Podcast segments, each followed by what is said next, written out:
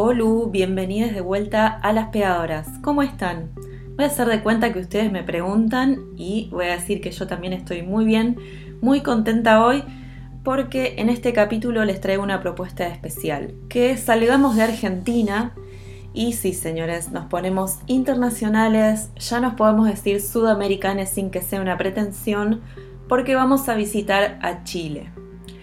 Y visitar Chile en septiembre es visitarlos también en una fecha importante allá, porque el 11 de septiembre se recuerda el último golpe de Estado. El 11 de septiembre de 1973 fue derrocado el presidente socialista Salvador Allende y el gobierno izquierdista de la Unidad Popular. Sería para Argentina como un 24 de marzo. Y para quienes escuchan desde afuera de estos dos países y por ahí no tengan mucha idea, los 70 fue una época convulsionada que obviamente ya venía desde antes, pero en toda Sudamérica se dan varios golpes militares a los gobiernos democráticos. Obviamente, quien estaba con la manito ahí, nuestro querido amigo Estados Unidos, siempre molestando en las organizaciones latinoamericanas, no sea cosa de que tengamos eh, soberanía mucho tiempo, ¿verdad? Y para hacer una contrapropuesta, a estos dolores y estos hechos y revisar las resistencias, decidí visitar a la Brigada de Propaganda Feminista. Ellas son una colectiva de mujeres y lesbianas que se originó en Santiago de Chile y tienen muy claro qué significa cada uno de los términos que eligieron para nombrarse. Están organizadas estratégicamente para pegar afiches en calles, marchas y fechas clave de sus militancias. Sus consignas son claras y siempre observando los márgenes olvidados. Mantienen la memoria y la atención activas.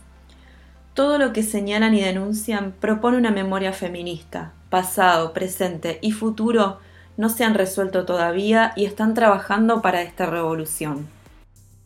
Espero que disfruten el, el episodio de hoy y les invito a conocer a la brigada. Hola, bienvenidas, Brigada Propaganda Feminista Las Pegadoras, ¿cómo están? Muy bien por acá, muy bien. la invitación. ¿Cómo están allá en estos momentos en, Santiago, en Santiago de Chile, para que tengo que acordarme de dar referencias y que no solo gente de Buenos Aires nos escucha? ¿Cómo están viviendo estas épocas?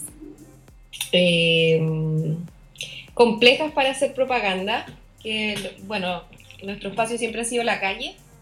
Eh, las circunstancias no nos lo han permitido tan, tanto así. Así que como organización adaptándonos a esta nueva forma, eh, haciendo más uso de, los canales eh, digitales, en, el caso de nosotras, principalmente sí o sí es Instagram. También mutando un poco a la reunión online entre todas tratando de recuperar periodicidad, porque igual, eh, bueno, también todo lo que ha sucedido golpea los ánimos y, tratamos de ser respetuosas entre nosotras con nuestra energía. No se nos ha hecho tan fácil trabajar, pero retomando. Hay procesos políticos acá importantes que se están desarrollando, así que eh, es un, eh, septiembre también significa harto para la historia de Chile, así que mm, como encaminándonos, tomando fuerza, eh, volviendo ya un poquito más fuerte, diría yo. Sí, este, justo estaba mirando hoy la fecha, bueno, hoy es 10 y mañana este, 11 de septiembre. Eh, cuenten un poquito qué significa para quienes nos escuchan desde lugares que, no son Chile o que por ahí no saben bien lo que, lo que implica esa fecha.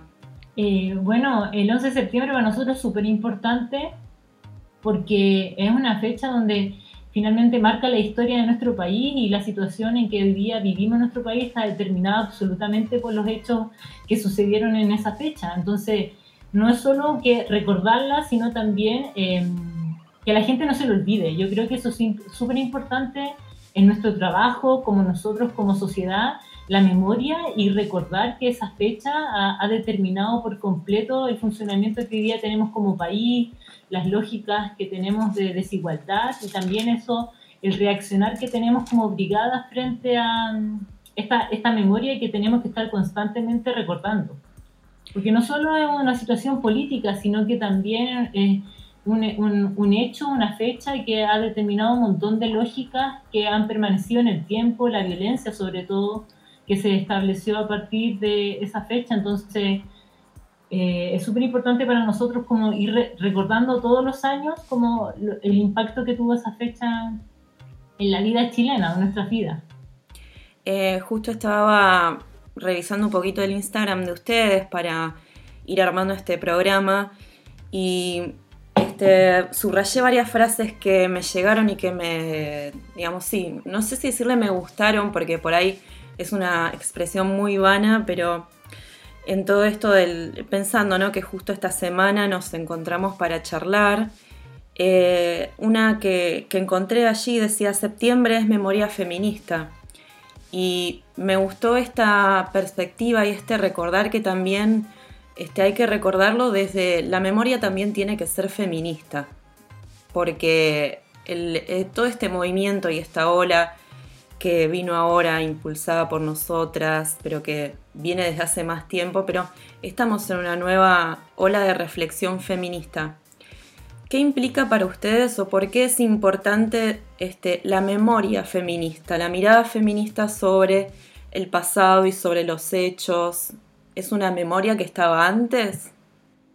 Eh, sí, absolutamente. O sea, para nosotros eh, revisar la historia de nuestro país desde una perspectiva feminista es súper importante porque siempre las mujeres hemos sido anuladas en los procesos históricos como participantes, como activas. Entonces, finalmente las mujeres eh, sufrieron un montón de vejamen en la situación de dictadura que han marcado el desarrollo de nuestra sociedad chilena y sobre todo el reaccionar de los movimientos feministas también viene desde ahí, de reparar el daño que se le hizo a la sociedad en ese periodo, pero también recordar a las mujeres que fueron torturadas por eh, no solo sus principios políticos, sino por ser mujer finalmente, porque había un daño a la sociedad. Si tú dañabas a la mujer mucho más impactante como si querías destruir, no sé, mm, algún núcleo político, afectar, eh, violar, torturar, porque quiero decirlo con esas palabras, o sea, a las mujeres se les buscaron torturas específicas para, por su condición de mujer, entonces es súper eh,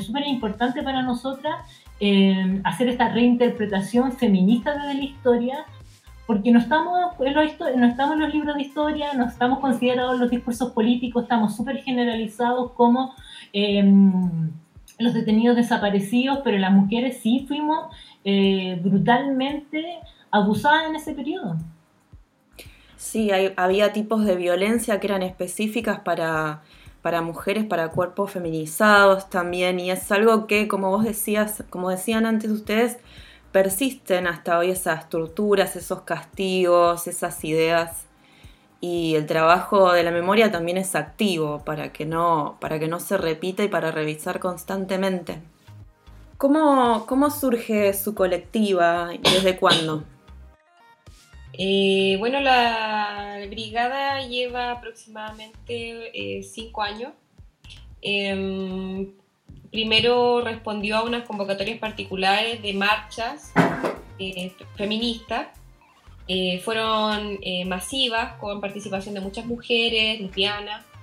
Y bueno, fue una experiencia tan positiva, digamos, como convocante, que sí se vio la necesidad de permanecer en el tiempo.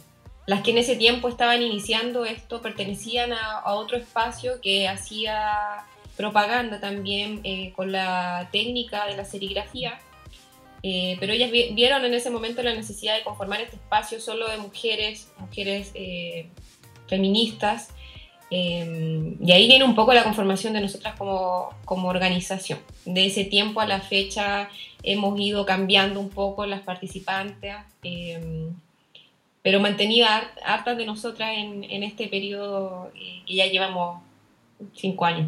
Como que el núcleo se mantiene y entran y salen este, miembros, digamos. Claro, o sea, no es que sea tan así rotativo, pero, pero sí, digamos, hay una, hay una, hay una permanencia de algunas de nosotras. Eh, no tenemos como invitaciones abiertas, de hecho, como que tratamos de ser seguras entre nosotras, y conocer a las compañeras que puedan integrarse. Eh, bueno, también por eso nosotras nunca mostramos nuestro rostro, eh, manejamos nuestra, nuestra identidad personal aparte de la organización eh, y también para darle efectivamente una importancia a lo que hacemos por sobre nuestra, nuestras cuerpos y poder centrarnos en lo que a nosotras nos convoca, que al final es hacer propaganda. Eh, y no personalizarlo, sino que poder trascender y, y, al final hoy día es genial, igual acá se ve mucho que la propaganda en la calle existe y, y son, son, son brigadas de propaganda feminista, son mujeres haciendo propaganda, no siempre somos nosotras. Hoy día hay más, más espacios, más, más chiquillas que están convocadas y hacen propaganda y se organizan. Y, y, por lo mismo también es es como positiva esta idea de, de no tener una cara, de, de no personificarnos, porque al final eh, lo importante está en la calle, eh, es lo bonito. Y como que de repente son todas a la vez poniendo, es un solo afiche, una sola serigrafía, pero son todas poniendo ese afiche, gracias al hecho de no personalizarlo o por ahí no firmar con nombres. Qué lindo eso.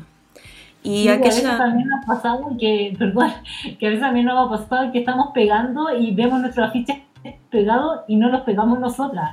Son otras chiquillas porque nosotros tenemos a libre disposición nuestros afiches también. Entonces nos ha pasado también que vemos afiches pegados en el mismo momento que estamos pegando, haciendo nuestro trabajo. Nos encontramos con que otros grupos de niñas están también pegando afiches de nosotras. Entonces, muy bien. Ay, qué hermoso eso. Me encanta. Es mucha generosidad también. Es como eh, un, formato de, pertenencia colectiva. Sí, por supuesto. Y cuando se juntaron la primera vez fue, digamos, una convocatoria más bien espontánea entre eh, algunas participantes de la brigada que se conocían, supongo, y vieron alrededor que eran las únicas, había más eh, personas haciendo serigrafía, afiches o intervenciones callejeras. Yo creo que eso nos unió harto, porque cuando nos encontrábamos en estas brigadas que eran un poco como convocatoria abierta, masiva, yo creo que en una de las últimas que, convocatorias que tuvimos eh, nos dimos cuenta de que nos sentíamos muy cómodas trabajando entre mujeres y como tratando temáticas eh, feministas de mujeres eh, y esa energía también porque nos gustó mucho porque no había tanto tampoco existía, no estaba tan popularizada el, afiche propagandístico en la calle, no existía tanto, sí había, pero no tanto con temática feminista, entonces cuando nos encontramos nos gustó mucho el trabajo que logramos hacer en conjunto y yo creo que esa energía y también esa necesidad de que la propaganda tuviera un discurso feminista en la calle, no, estamos no estoy diciendo que somos las primeras, que somos las únicas, sino más bien fue como este encuentro de energías que nos impulsó a permanecer en el tiempo. Había una necesidad igual en ese periodo, creo, más que ahora. Como que mm, no existían tanto, tantas organizaciones que hicieran esto. Eh, las, las, convocatorias a las marchas no eran tan masivas como lo son hoy. Eh, el feminismo no era tan aceptado como tal. Entonces sí había una necesidad. Y bueno, todavía existe, pero en, eh, en ese momento era mucho más latente levantar las demandas que hoy día siguen sin, y, nuestras luchas y todo siguen sin estar, eh, no, no, nos podemos sentir satisfechas porque todo sigue igual. Y por eso es necesario seguir en la calle, pero hoy día somos más. Totalmente. Sí, estábamos charlando hace un ratito con José eh, mientras te esperábamos esto de hay personas, hay feministas, hay mujeres haciendo arte callejero, arte político, pero también en cierto tiempo estaban como muy desparramadas. Esas marchas y esos lugares y esos espacios también posibilitaron esos encuentros y empezar a ver que no estás sola, que hay otras haciendo eh, este mismo trabajo. Y acá pasó algo parecido, digamos, lo que es serigrafía o afiche, arte gráfico, callejero, tiene mucho que ver con la política, con las marchas, con las organizaciones colectivas y está bastante desorganizado. Y está bueno, creo que este trabajo que estamos haciendo de, los dos lados de la cordillera para, para que se escuche más y para mí una idea también de este espacio es Eh, bueno, antes interveníamos las calles hasta que se pueda volver a salir de, forma segura para nosotras también. Eh, hay que intervenir otros espacios y ocuparlos y, llenarlos de, esta memoria activa y feminista que, ustedes proponen.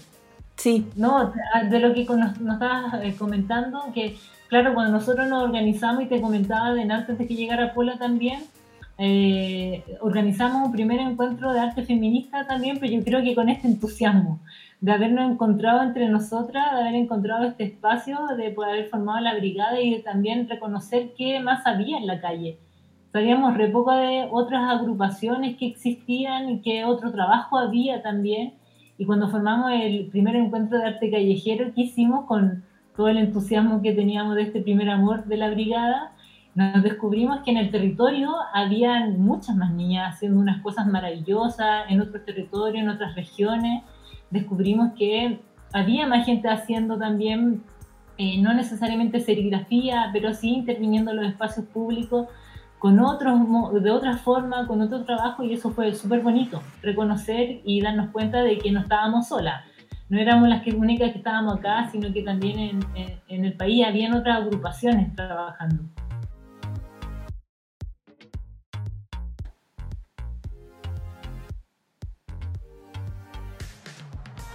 Receta para el ácido de amor romántico. Media naranja. 2 kilos de apropiación del cuerpo. 3 litros de vivieron felices para siempre. 100 gramos de autoridad. 2 tazas de celos y vigilancia. 10 litros de dependencia económica. 7 gotas de pérdida de autonomía. Advertencia. Su consumo excesivo puede causar la muerte.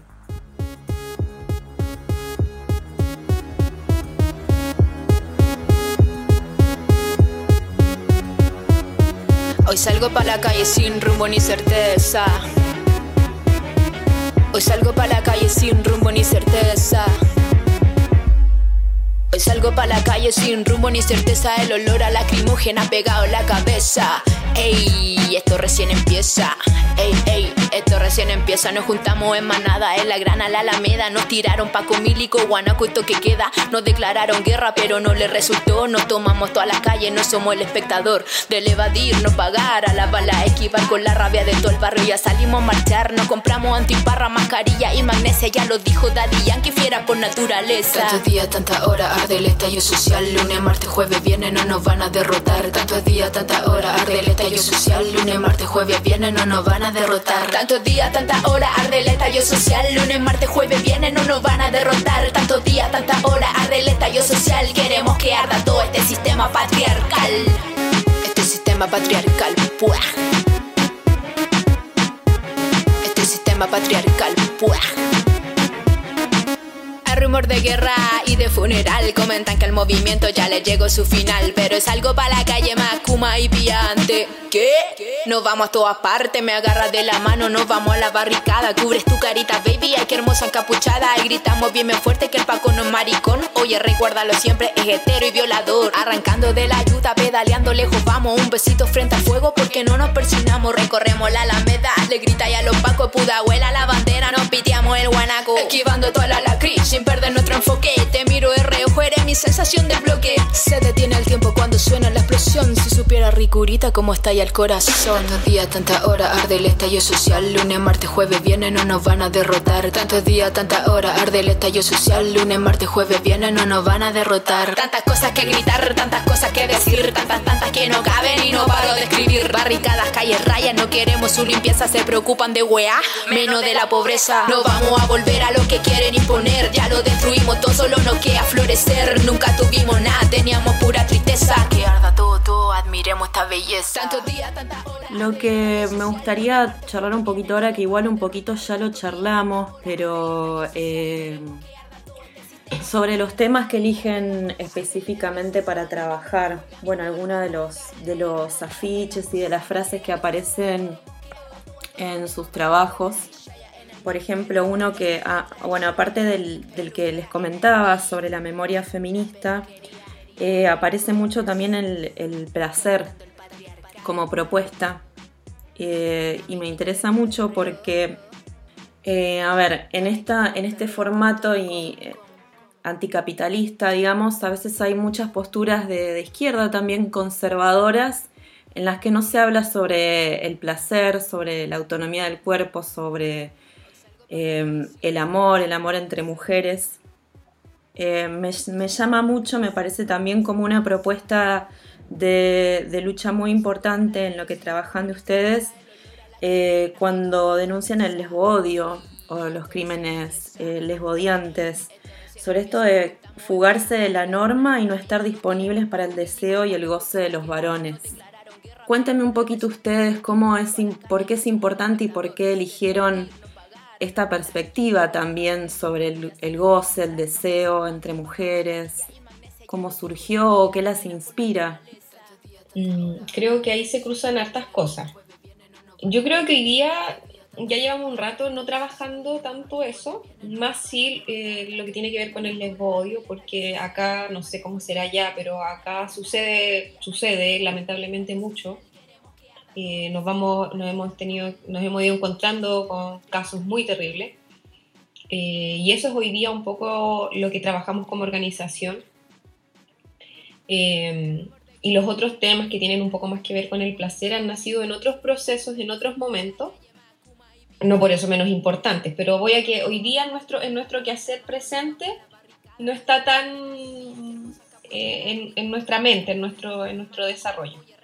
Eh, yo creo un poco porque también se nos ha dado que hemos ido soltando algunas cosas en la medida que otras otras, otras organizaciones, otras, otras chiquillas, se han ido haciendo un poco parte de esta voz discursiva propagandística. Eh, hemos, hemos, podido ir soltando algunas unas demandas y hemos ido caminando a las cosas que nos parece que no, tienen, no tienen tanto eco. Y hoy día el lesbodio es algo que sí se empieza a posicionar, hay muchas mujeres lesbianas que están eh, hoy día fuertemente trabajando contra eso.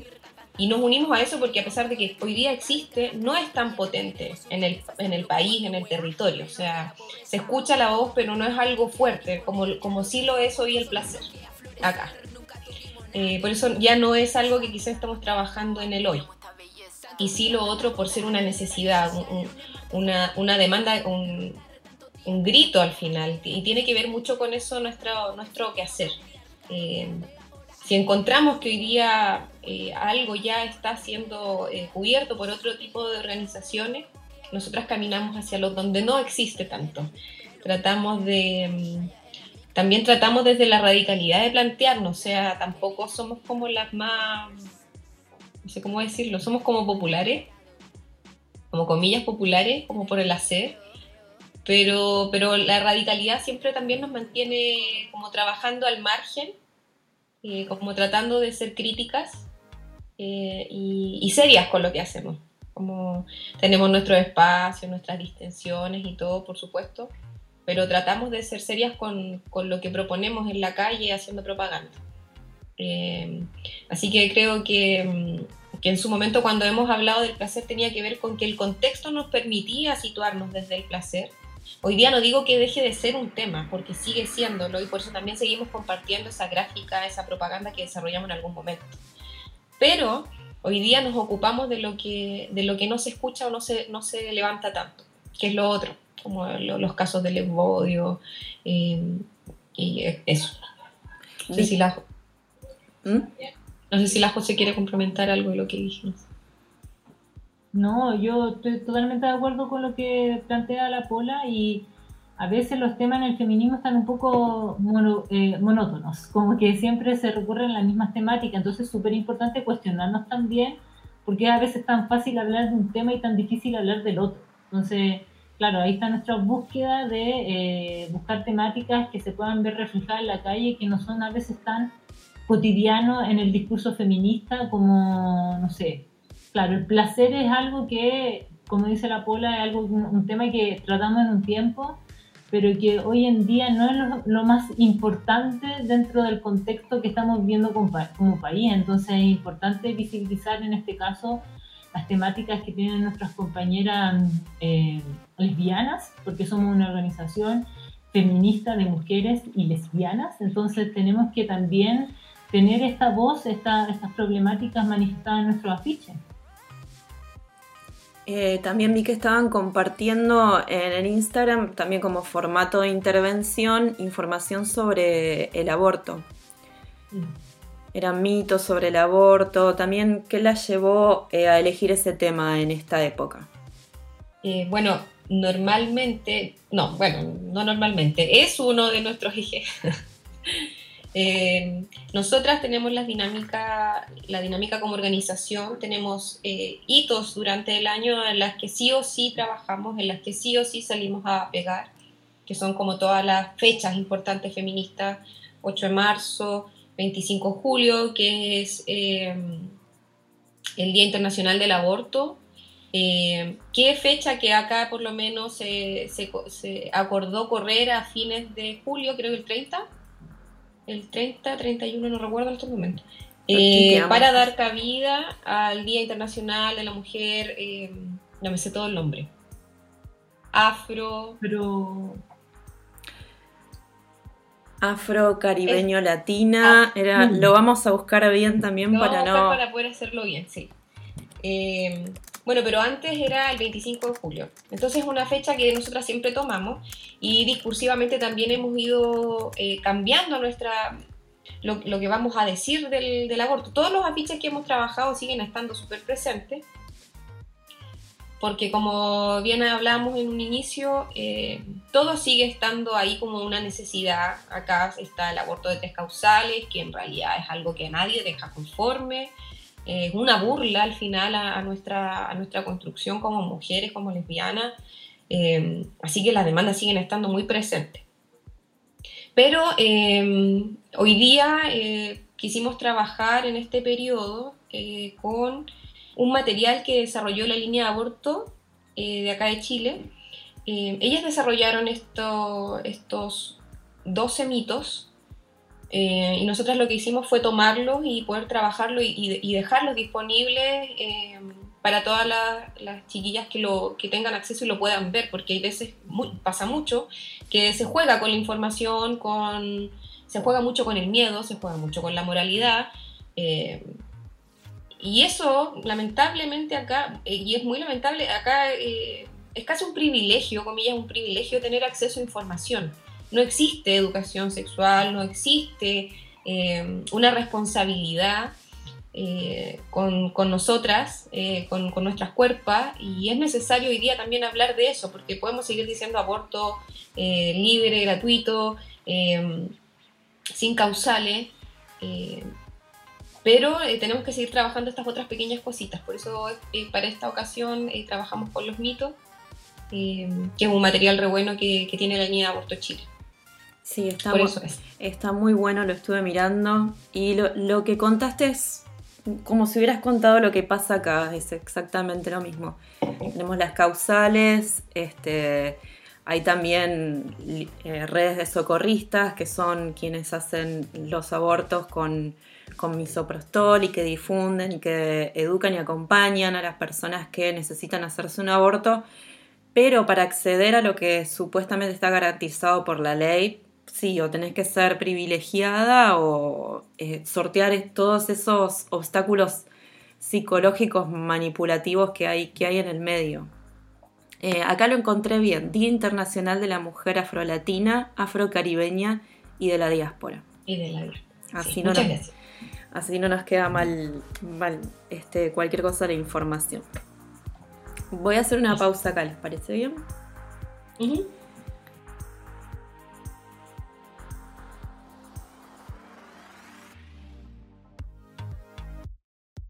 Resistimos la amnesia de la memoria colectiva, porque nuestra tarea es mantener viva y presente la historia.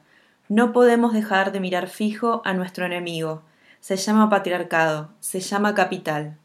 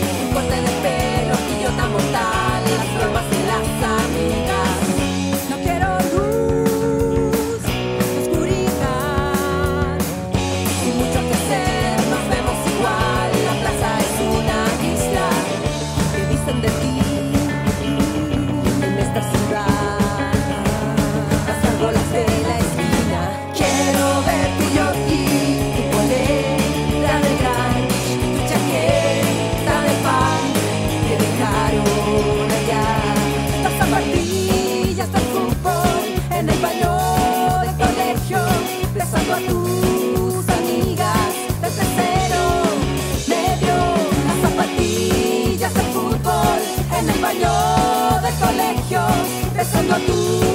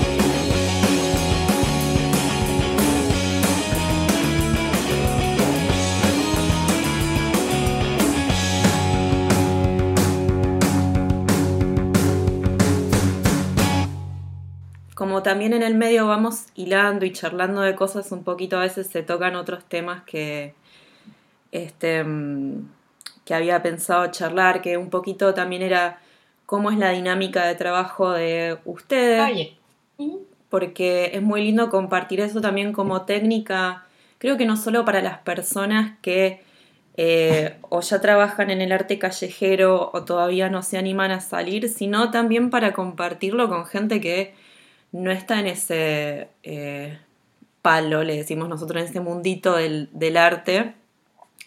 Y que al fin y al cabo son también tácticas de, de supervivencia y de cuidado, porque en estos momentos en el que hay que recalcular estrategias y organización, uno una vez se siente muy sola o muy desanimada, pero está bueno recordar también que estas personas que vinieron antes que nosotras, que pasaron guerras, dictaduras eh, y un montón de, digamos, de, de temas sociales que se vienen, que les tocó trabajar y les tocó atravesar en ese momento, así como nosotras nos toca ahora en este momento atravesar este. Eh, que me cuenten, que nos cuenten también un poquito eso de también cómo, si no contaron, si ya contaron para cómo se organizan ustedes, eh, o quieren agregar algo más, y cómo se mueven en las calles también. Cómo es, cómo es el salir, cómo es eh, intervenir las paredes, eh, interactuar con la gente alrededor. Nuestra forma de organizarnos es bastante horizontal, ¿ya? Es algo que yo he aprendido en esta organización y me he dado cuenta que no es tan común la organización horizontal dentro de, aunque sean organizaciones feministas, hay una jerarquía o a veces una imposición de, de algún discurso, una toma de una toma de decisión. Y en nuestro caso es una organización bastante horizontal y de esa misma forma construimos los afiches, ¿ya? Eh, nadie podría decir como, este afiche es mío, este afiche lo hice yo, porque en realidad nuestras construcciones son bastante colectivas, ¿ya? Desde cuando se decide el tema para hacer un afiche, nunca es como, vamos a hablar de este tema, de esto hay que hacer un afiche, sino más bien es algo conversado o que desde las conversaciones surgen necesidades que necesitan ser eh, impresas en estos afiches. Y de esa misma forma construimos los afiches, desde la fajada, los títulos, eh, cómo vemos o visualizamos qué queremos que sea este afiche, qué queremos decir con el afiche, son consideradas las voces de todas, entonces eh, creo que es súper bonito la, el trabajo que hacemos como la brigada, eh, porque de verdad es un trabajo muy colectivo eh, en todo su hacer, ¿ya? Aunque claro, aquí hay recursos súper valiosos para nosotros, como las compañeras que son diseñadoras gráficas, que ahí eh, a veces tenemos que abusar un poco del trabajo de las diseñadoras, porque claro, nuestra idea hay que llevarlas a cabo y ahí están las diseñadoras dentro de la brigada y que a veces se llevan un poco más el trabajo, pero las ideas en general de, de los afiches son bien colectivos. Todo el proceso que lleva a desarrollar una pieza gráfica termina efectivamente siendo eh, impreso eh, con la técnica de la serigrafía, puede ser, como también em, en otro formato, o sea, o, con otro, o con otro medio de impresión, porque en realidad igual entendemos que eh, nos gusta la serigrafía, es, un, es una recuperación de una forma económica de desarrollar propaganda eh, pero también eh, no nos casamos eh, con la serigrafía como tal, sino que entendemos que lo importante es poder llegar con eso a la calle. Entonces también vamos un poco trabajando de acuerdo a las posibilidades que tenemos circunstanciales. De repente no tenemos capacidad de producción, hacer una producción de serigrafía conlleva un trabajo que, no sé, si quieres lo puedo mencionar, que tiene que ver con hacer, bueno, lo que decía la José, poder hacer un en conjunto eh, una idea, eh, bajarla al papel, em, hacer un original, digitalizarlo, imprimirlo, quemarlo en un bastidor, y eso también tiene un, proceso, eh, hacer el, el, original, el bastidor original, y eso imprimir una serie, una X cantidad de series, que normalmente cuando salimos a la calle son 300, pueden ser 500 afiches, a veces hemos desarrollado más porque también entregamos, tenemos compañeras que son de otros territorios, no nosotras como organización, sino que eh, redes con otras organizaciones feministas y nos gusta compartir ese material si lo podemos hacer, lo pasamos para distintos lugares y a veces trabajamos pensando en que ese material se tiene que ir a otro lugar. Pero no siempre podemos hacer producciones así, eh, porque las circunstancias de nosotras como organización tampoco es que dispongamos de, nosotras somos, nos autogestionamos, no tenemos ningún tipo de mm, apoyo económico, sí postulamos de repente algunos fondos feministas con los que nos sentimos cómodas, eh, pero en general trabajamos mucho la autogestión. Por eso también de repente en las, en las marchas aprovechamos los espacios para poder estampar en vivo. Antes de que inicie la marcha, cuando culmina la marcha, aprovechamos de, de estampar en los distintos eh, poleras, ropas que lleve la gente eh, por aporte voluntario y esa plata es con la que después nosotras volvemos a salir a la calle. Pero bueno, como no nos casamos con el formato de la serigrafía, por ejemplo, a veces trabajamos también gigantografía, esas las imprimimos, una impresora cualquiera, y salimos a pegar en este otro formato. Eh, y bueno, la calle como tal eh, lo entendemos igual como un espacio del que tenemos que trabajar de manera segura.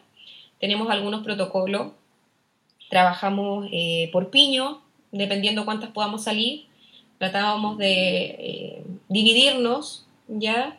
Eh, cada grupo tiene que disponer de una X cantidad de material, X cantidad de copias de lo que se va a salir a pegar, eh, nos fijamos puntos de encuentro, partimos en lugar A, paramos en B, C, D y terminamos en E, y así funciona y nos vamos esperando. y bueno, la idea de trabajar a piña es, es un poco la sintonía de que tú sabes a cuál no puedes dejar de ver. Yo ando con la Jose y yo con la Jose eh, nunca puedo dejar de verla. Entonces yo ando buscando como a mis pollos, así andamos como llamándonos.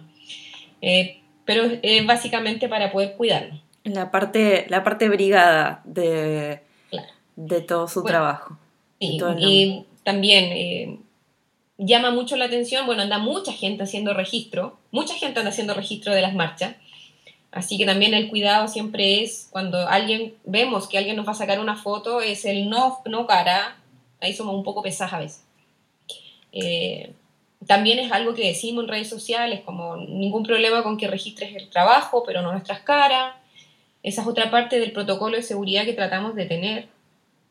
Eh, y bueno, eh, cuando termina la marcha o lo que sea donde andemos, juntarnos y de ahí separarnos y, distribuirnos e irnos a nuestro hogar o juntarnos después de la, de la marcha o lo que sea. A veces tenemos que hacer postproducción, que significa limpiar, que es otra tarea no tan agradable, sobre todo después de una marcha, como lavar los escobillones, eh, qué hacemos con el engrudo que quedó, quién se lleva el material, dónde queda, todas esas dinámicas un poco, eh, también hay que hacerlas. No, no somos tan prolijas a veces. Sí, pero veces- esta, esta es la parte más aburrida. A veces como papas fritas, en verdad, pero mm, bueno, es- eh, otra de la parte. Está la preproducción, está la marcha y está la postproducción, que también es una tarea que después cuando viene la próxima producción nos aliviana, digamos, el que el escobillón esté limpio, saber cuánto, qué nos falta, qué, etcétera. Hay que también llevar un- una especie de, no sé si está bien dicho, contabilidad de los materiales que tenemos Sí. si nos falta, qué sé yo, eh, em- emulsionante, que es la... la Para hacer la serigrafía, para hacer el es revelado. claro, y, y si nos faltan palos, si nos falta velo, si nos falta papel, todo eso. Bueno, y eso también lo trabajamos de manera colectiva, las tareas las tomamos cualquiera, eh, para no cargarnos la mano entre nosotras, siempre estamos como yo compro esto, yo llevo esto otro, yo hago aquí, yo hago allá, trabajar lo más horizontal y colectivamente posible.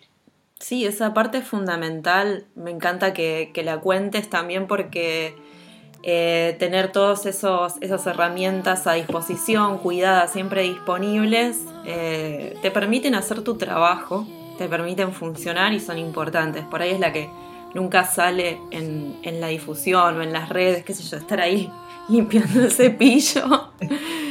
Eh, y me imagino que igual después hay o comidas o se juntan a tomar algo o este, hay momentos también de, de- de distensión y de placer. Sí, por supuesto. Son re importantes, tienen que estar. Sí, nos, nos tratamos de cuidar. Cuesta, pero tratamos. Y si son, si son más, eh, se hace más fácil y más efectivo cuidarse. Si nos ponemos de acuerdo y somos varias trabajando en red, entonces esa logística de, de brigada que tienen es, es mejor cuidarse así.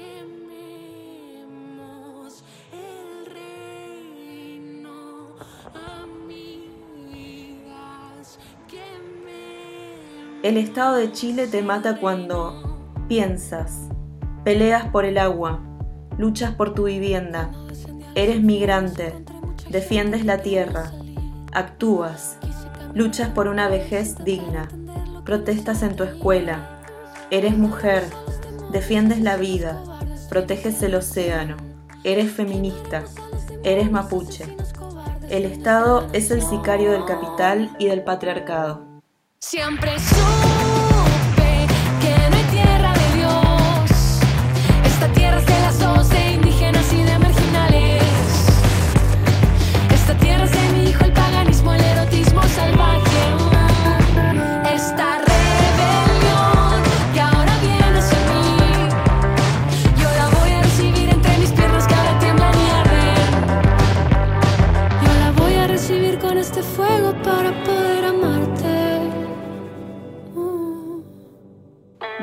el, año pasado también eh, Chile fue noticia como en todo el mundo. Eh, acá acá eh, los miramos con mucha admiración y con mucha atención a todo lo que estaba pasando. Uno dice por ahí de afuera lo ve y lo romantiza y lo ve como... Porque bueno, al no estar uno en medio también de, de la lucha y de todo el, el salseo, es como que lo ves desde afuera y por ahí enseguida lo romantizás, pero la verdad es que también había mucho registro, mucha foto de eh, un ánimo también de alegría, no solo de lucha y de fuerza. Eh, también quiero que quede constancia que a la Argentina le hizo muy bien también todo lo que pasó allá y que llegue todo ese aire, aire de lucha porque teníamos que, que cambiar un gobierno eh, y ustedes nos ayudaron mucho en esa tarea. ¿Cómo se sintió la brigada en, ese contexto? ¿Pudieron trabajar? Eh, ¿Hicieron una pausa? ¿Se sintieron cómodas? Como colectiva, ¿qué les pasó en, medio de eso? Eh, fue intenso igual. Al principio fue, yo creo, desar- desa- no sé cómo se dice. ¿No existe la palabra desarmante? ¿Existe o no? Acá existe. Ya, se entiende, desarmante. desarmante. Sí, fue, al principio fue un poco salir nomás, había que estar en la calle, de repente nos pasaba que era como que, oye, pero hagamos propaganda y tratábamos como de decir, ya, hagamos propaganda, ¿qué vamos a decir? ¿Qué vamos a decir? Y era como que, ya, pero quiero salir, todas queríamos estar en la calle, entonces era como esta, como...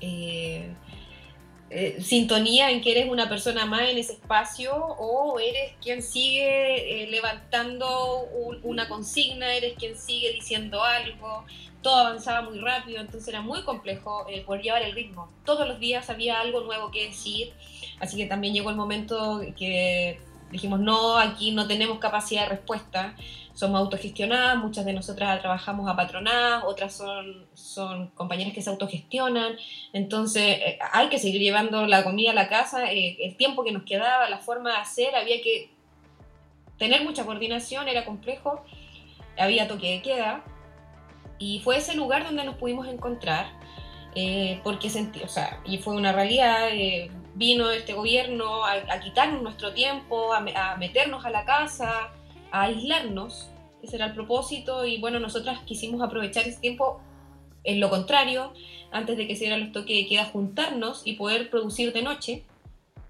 conversar de noche, eh, y fue así como pudimos sacar uno de los afiches, que, que es el Resistir para el Buen Vivir, que es una olla eh, que también eh, vino como a cruzar muchas cosas, juntar muchos sentires, esta necesidad de, de, de pensarnos en que estamos tratando de pujar un, no solamente un, par de cositas, sino que queremos poder recuperar el derecho de vivir con dignidad, el- recuperar nuestras vidas, recuperar el territorio, eh, la cuerpa y el territorio eh, que, habitamos, eh, vino a resolverse en este afiche, que fue como la pieza, o sea, desarrollamos dos o tres piezas más después de eso, pero esta es como, fue como la más potente que pudimos hacer en el contexto. Y pasaron cosas también, o sea, yo creo que ahí la José puede también sumarle un poco más, pero ese era un poco el sentir.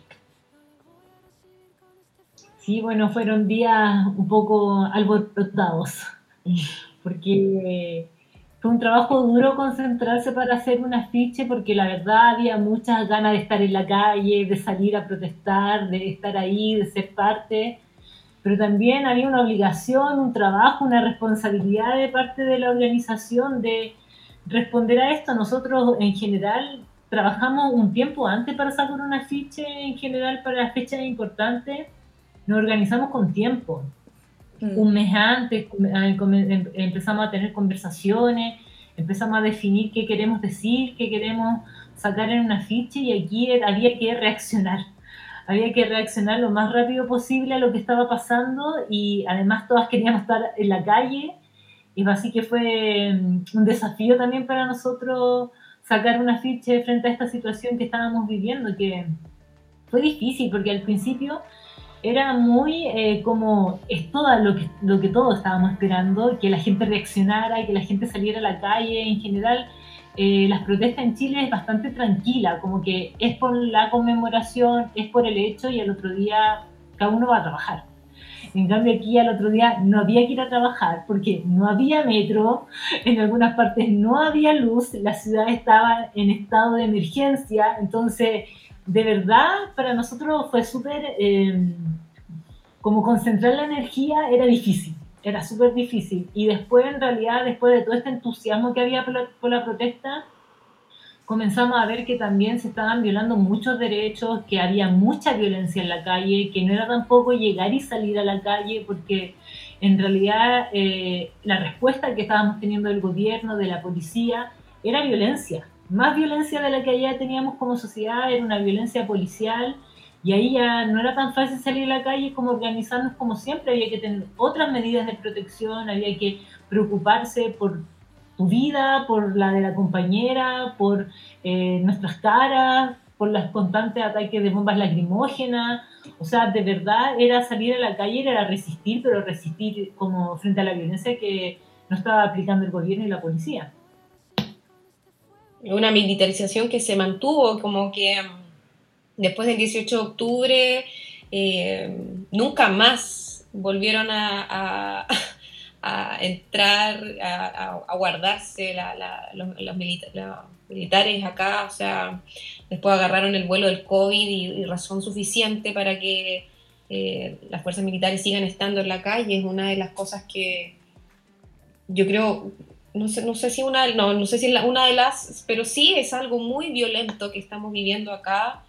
eh, y, fuerte, porque mm, los militares no estaban en la calle de- del golpe de Estado que fue en el 73, entonces hoy día eh, resuena y revuelve la guata de distintas maneras, las generaciones de nuestras mamás eh, vivieron la pérdida de gente, de familiares, eh, y verlos hoy día en la calle eh, te cuenta un poco, te habla mucho, en verdad, del panorama que seguimos viviendo. O sea, nunca hemos salido de ese lugar, nunca hemos dejado de sentir esta fuerza sobre nosotras y, y- y eso sí lo ha vuelto algo súper potente porque lo que menciona la José eh, es real. eh, salíamos a marchar, había una respuesta antes, pero, pero nos, to- nos tocó vivir y, y ver y, cruzarnos con, con la muerte de personas, con, eh, con mucha pérdida ocular. eh, muchas personas, hoy día hay mucha gente que lleva secuelas en su,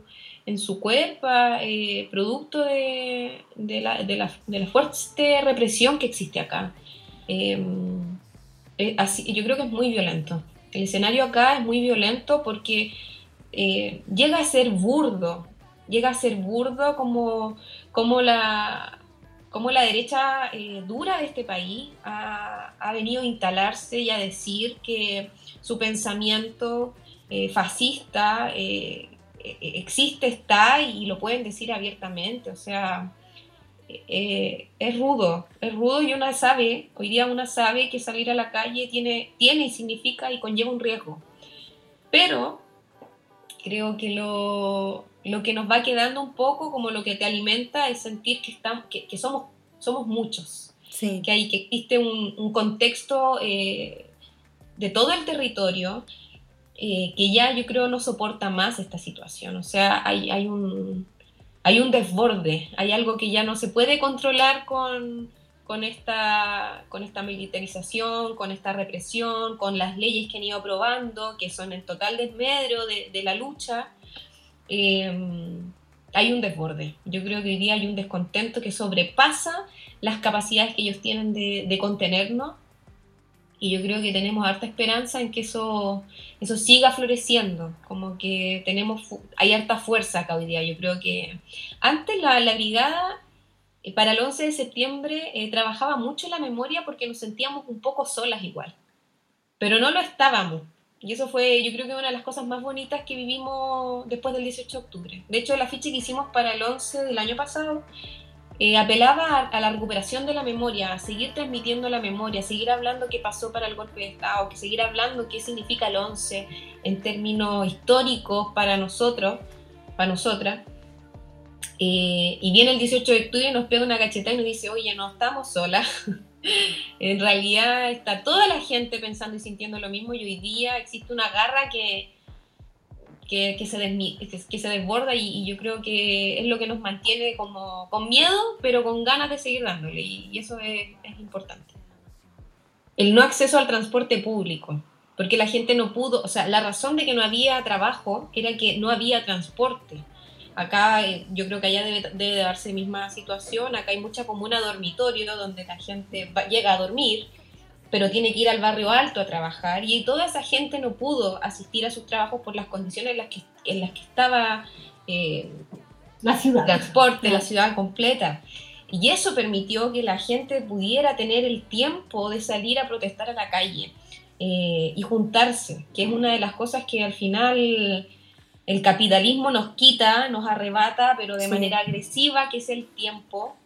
Nos quitan la- el tiempo completo de nuestras vidas, eh, la, la posibilidad de pensar. Nos enajenan con estos horarios extensos de trabajo, eh, lo- el horario que uno pierde cuando se transporta después a su comuna dormitorio, donde al final llega a cumplir con tareas domésticas, una vida súper violenta al final. Por eso yo creo que todo esto fue posible. Eh, no sé cómo vamos a poder hoy día, bueno, hoy día también hay, hay otro proceso que se está gestando, Eh, no sé cómo, se, cómo, cómo vendrá el futuro, pero, pero sí, hay muchas ganas. Yo creo que la gente cambió algo aquí en la cabeza, cambió. Sí. Y es, es bonito. Sí, eh, yo tendría esperanzas de eso, es como súper importante y también se, se ve desde afuera.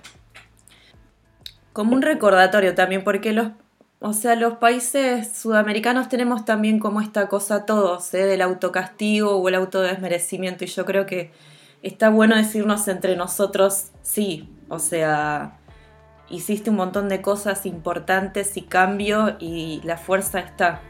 No sé, también me parece importante a mí hacer eso entre, entre nosotros.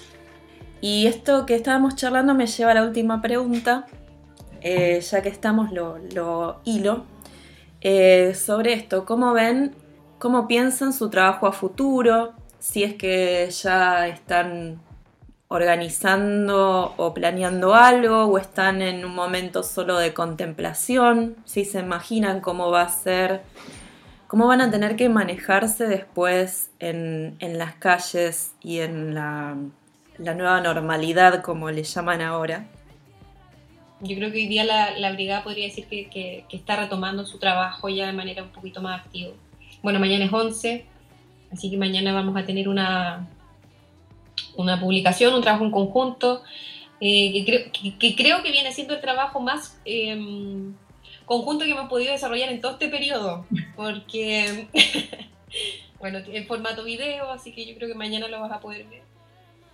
Sí, sí, sí, nos distribuimos hartas tareas y, bueno, tiene que ver con el 11. Yo creo que ya salimos, ayer se salió a la calle a hacer esta intervención para poder armar este video que va a salir. Eh, así que nada, hay ganas, hay ganas de salir, se entienden las limitancias, así que las limitancias eh, geográficas, no todas estamos en el mismo lugar, así que hay que ir como coordinando, pero las ganas de estar en la calle hoy día están súper presentes. Eh, hay un poquito de, de, de miedo de, de, cómo hacerlo, pero las ganas están y yo creo que muy paso a paso, eh, muy como se nos vaya dando, pero yo creo que la organización está hoy día otra vez trabajando. Hay un contexto que igual te lo exige, como que um, hay, un, hay una situación que, que, nos demanda volver a estar activas. Y bueno, las ganas, por sobre todo, no es como que nadie nos obligue, sino que, pero sí hay las ganas y la, la organización se vuelve un poquito, tiene agenda, tiene agenda de aquí a, a fin de año con, con, un montón de cosas, sucesos, hitos que están ocurriendo y que van a seguir sucediendo, en los que tenemos que seguir trabajando. No sé si la José quiere complementar eso. Sí, yo creo que la brigada tiene tareas todavía que hacer, o sea, en, la, en, esta sociedad chilena todavía hay un montón de tareas pendientes, de temas pendientes que no se han resuelto, hay muchas luchas que se han dado y no se han ganado, todavía no tenemos eh, aborto legal, gratuito para todas. Eh, entonces hay temas en nuestra sociedad chilena que todavía no se resuelven y yo creo que la brigada ahí tiene que estar. Eh, en el futuro, pensando en trabajo en la brigada, mientras haya como problemas o las tareas o los trabajos todavía estén pendientes, los temas todavía sean temas pendientes y no resueltos, yo creo que la brigada todavía tiene trabajo que hacer frente a eso. Eh, eso en general. Y también porque, bueno, nuestro proceso político es un proceso que a nuestro presidente le quedan dos años, todavía hay que resistir dos años más. Ya, entonces todavía vamos a tener que estar en estas condiciones un poco limitantes también, porque el gobierno ha puesto muchas políticas represivas, se ha armado hasta los dientes a la policía, mientras no hay plata para mantener a la población durante la cuarentena, sí ha habido dinero para reforzar armamentos, transportes. Entonces el gobierno está defendiéndose, preparándose para lo que viene, porque sabe que cuando se levante la cuarentena esto va a explotar nuevamente y el trabajo en la calle cada vez se pone mucho más difícil, porque antes nosotros teníamos medidas como de protección por si nos tomaban dañando, no sé, rayando una propiedad, pero ahora es como si nos toman presa se pueden abrir un montón de aristas frente a eso. No es tan fácil el tema ahora de andar en la calle, entonces hay trabajo que hacer.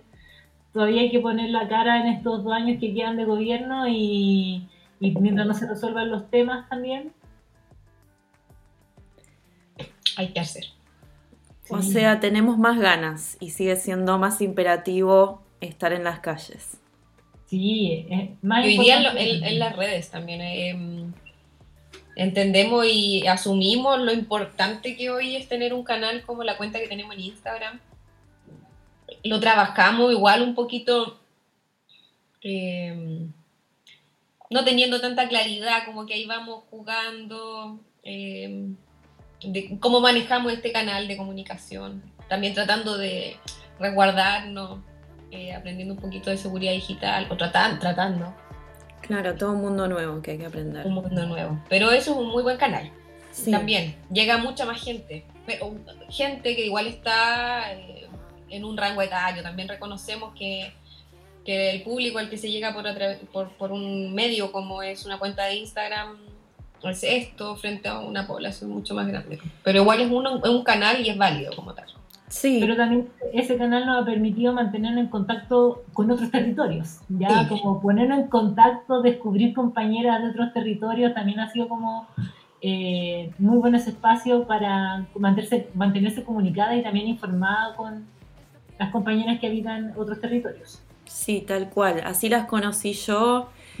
Eh, y hay que ocupar todos los espacios que, que podamos, mientras podamos. Eh, tampoco hay que, digamos, llevarse al- límite de la autoexigencia. Hay que cuidarse siempre, pero todos esos espacios que se puedan eh, ocupar, y ahora me gusta una palabra nueva que estoy usando ahora que es interferir, eh, hay que hacerlo. Eh, los vamos, lo vamos a dejar enlazado también disponible para quienes escuchen el programa puedan conocer su trabajo. Eh, y bueno, esa sería la última pregunta. Me queda decirles si hay algo más que, quieran contar, que faltó. Eh, es, si hace falta, si quieren, adelante. Eh, bueno, darte las gracias, primero que todo, eh, por el espacio. Eh, la invitación también queda abierta a, quienes nos quieran contactar. Nosotras estamos disponibles para conversar, compartir nuestra experiencia, ojalá generar redes, como es muy importante en realidad, como hacerte la invitación. Si vu- vuelves a Chile en algún momento, eh, podemos contactarnos, buscar otras, ot- otros, otros momentos, hacer otras cosas de pronto, qué sé yo. Eh, nuestro material gráfico que desarrollamos está liberado. Tampoco es que todo el mundo pueda tener acceso. Bueno, si se mete a Instagram y lo descarga como una foto, saca una captura, obvio lo puede tener, pero los originales nosotros los compartimos con otras organizaciones que nos manden un correo y nos expliquen el contexto. Nosotros entregamos ese material para que, para que pueda ser usado en cualquier territorio. Así que en realidad yo creo que sumarle eso, eh, que nos pueden contactar, que a nosotras nos pone muy contentas poder llegar a, todos, a todas partes.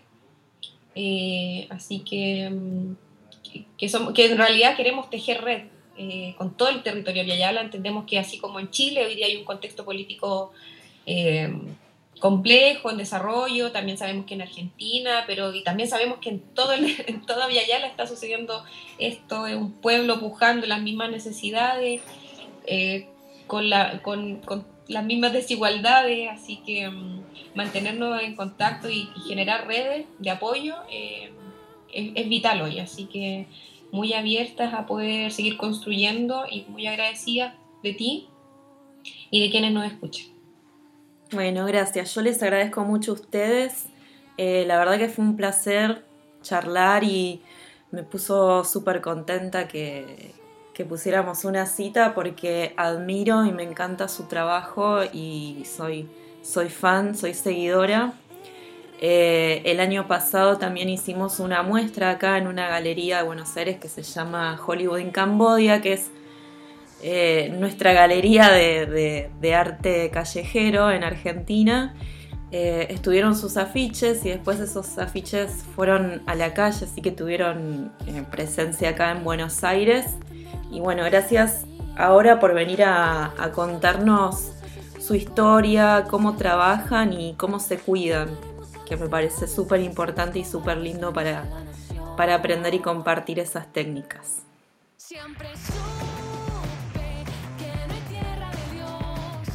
Espero que hayan disfrutado tanto este episodio como yo.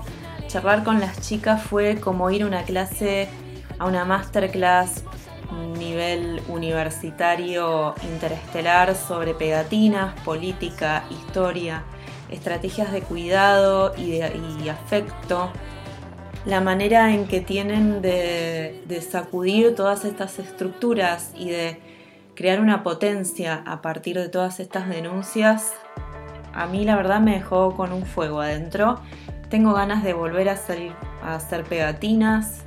Es algo que estoy pensando, cuáles van a ser mis estrategias, cómo empiezo a salir, cómo empiezo a activar, eh, cómo empiezo también a, dibujar y a crear mensajes o imágenes después de todo este periodo tan intenso que, que está sucediendo. ¿Ustedes lo están pensando? ¿Están empezando a salir, a hacer cosas o, o no? Por ahí están todo el día hechos tirados en la cama como un rollito de canela, lo cual si es necesario está muy bien y hay que hacerlo. Cuéntenme, me gustaría escucharles, que comenten, que manden mensajitos. La devolución es enriquecedora porque a mí me permite también ir recalculando, ir sabiendo qué piensan, cómo les llega este programa. Y hablando de, de, devolución y reciprocidad, no puedo dejar de recordarles que si quieren hacer una donación, un aporte, en el Linktree que está en el perfil de Instagram de las pegadoras, hay ahí unos enlaces sugeridos de Mercado Pago para que puedan enviar dinero. Pueden compartir esto, pueden ir a visitar y seguirnos en nuestro Instagram, poner unos likes por ahí, así nos ayudan con la visibilidad de este proyecto. Y bueno, le, les espero la próxima para seguir escuchándonos.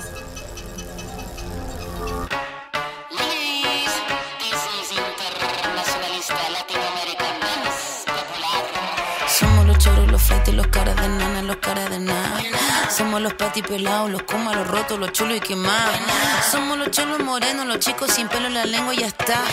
Somos morenos y qué bueno, no tenemos miedo, no tenemos nada, nada. Para mí que tu izquierda siempre fue derecha, me da la sospecha que tú te aprovechas. Tú nada cosecha ni prende la mecha, ni ahí con tu escuela no te prendo vela. Y escucha, la lucha descafeinado, tremenda trucha. Ya no hay excusa para ser blanducha, no se me confunda, buena capucha. Papagay, ¿cómo estás? No necesito estar high. Este sistema se cae, cae si tú no compras. Papagay, ¿cómo estás? No necesito estar high. Este sistema se cae, cae si tú no compras.